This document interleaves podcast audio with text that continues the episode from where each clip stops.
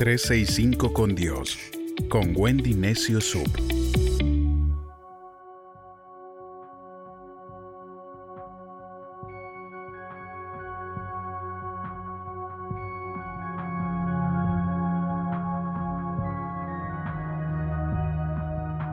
...12 de mayo...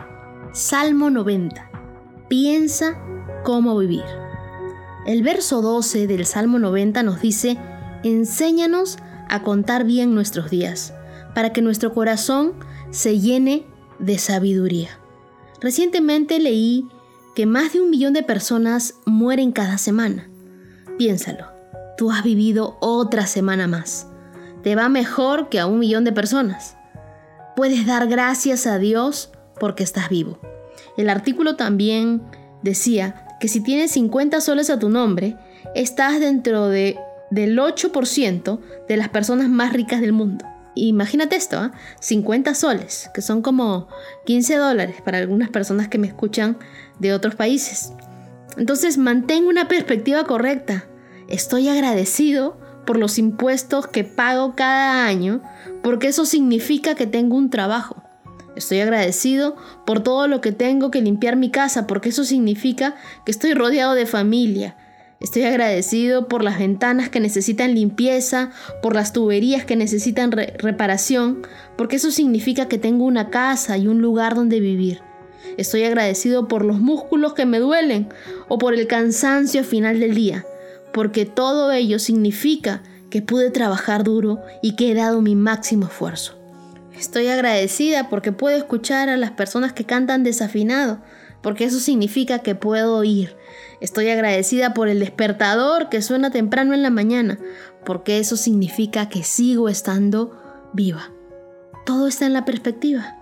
Dentro de 20 años miraremos hacia atrás y recordaremos estos tiempos como los viejos tiempos, los tiempos que vivimos, los tiempos de pandemia, tendremos historias increíbles que contar. Yo todavía no lo puedo creer, que solamente yo, que me he cuidado, que he desinfectado todas las cosas en mi casa, que casi nunca he salido, que mi trabajo es netamente digital y que haya pasado por este proceso tan difícil, aún no lo puedo creer.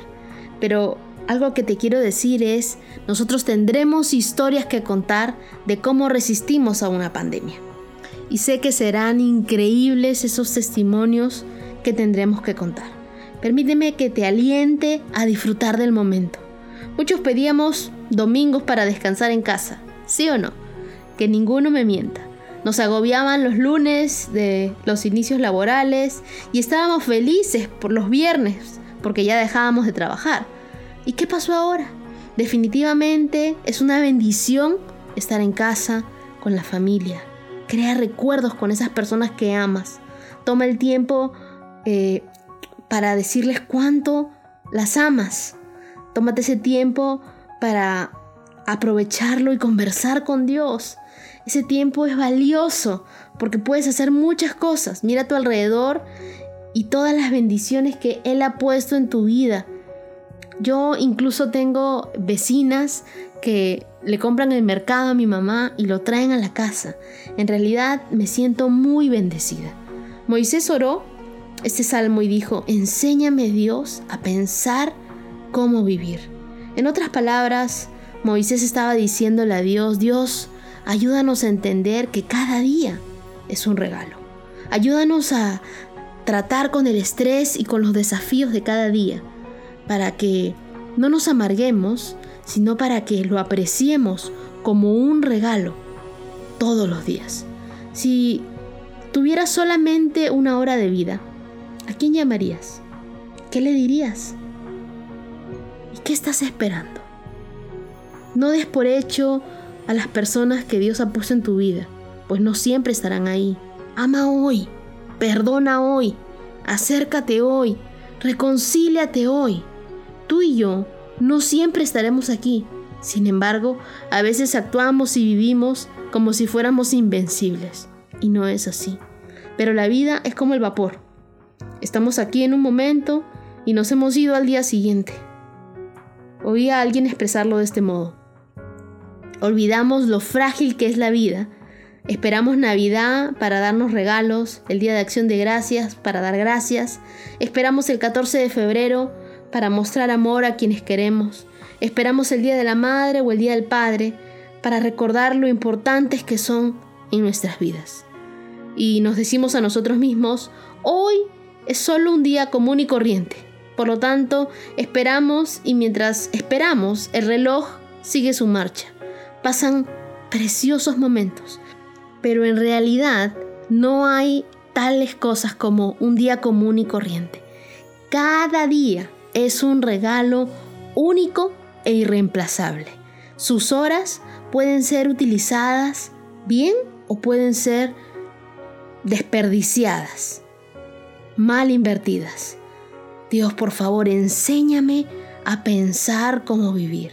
Es mi oración, que mantengas la perspectiva correcta, centrándote en lo bueno y no dando las cosas por hechas y reconociendo cada día es único e irreemplazable. Aminora el pasado y aprecia lo que Dios te ha dado. Sea agradecido por las cosas sencillas. Yo el día de hoy estoy feliz porque puedo ver mi orquídea, cómo ha crecido desde el día de mi cumpleaños. Incluso el hecho de que puedas dormir ya es un regalo de parte de Dios. Toma tiempo para decirle a esas personas cuánto las amas. Encuentra algún motivo para estar agradecido. El modo en el que vivas tu vida es decisión tuya por completo.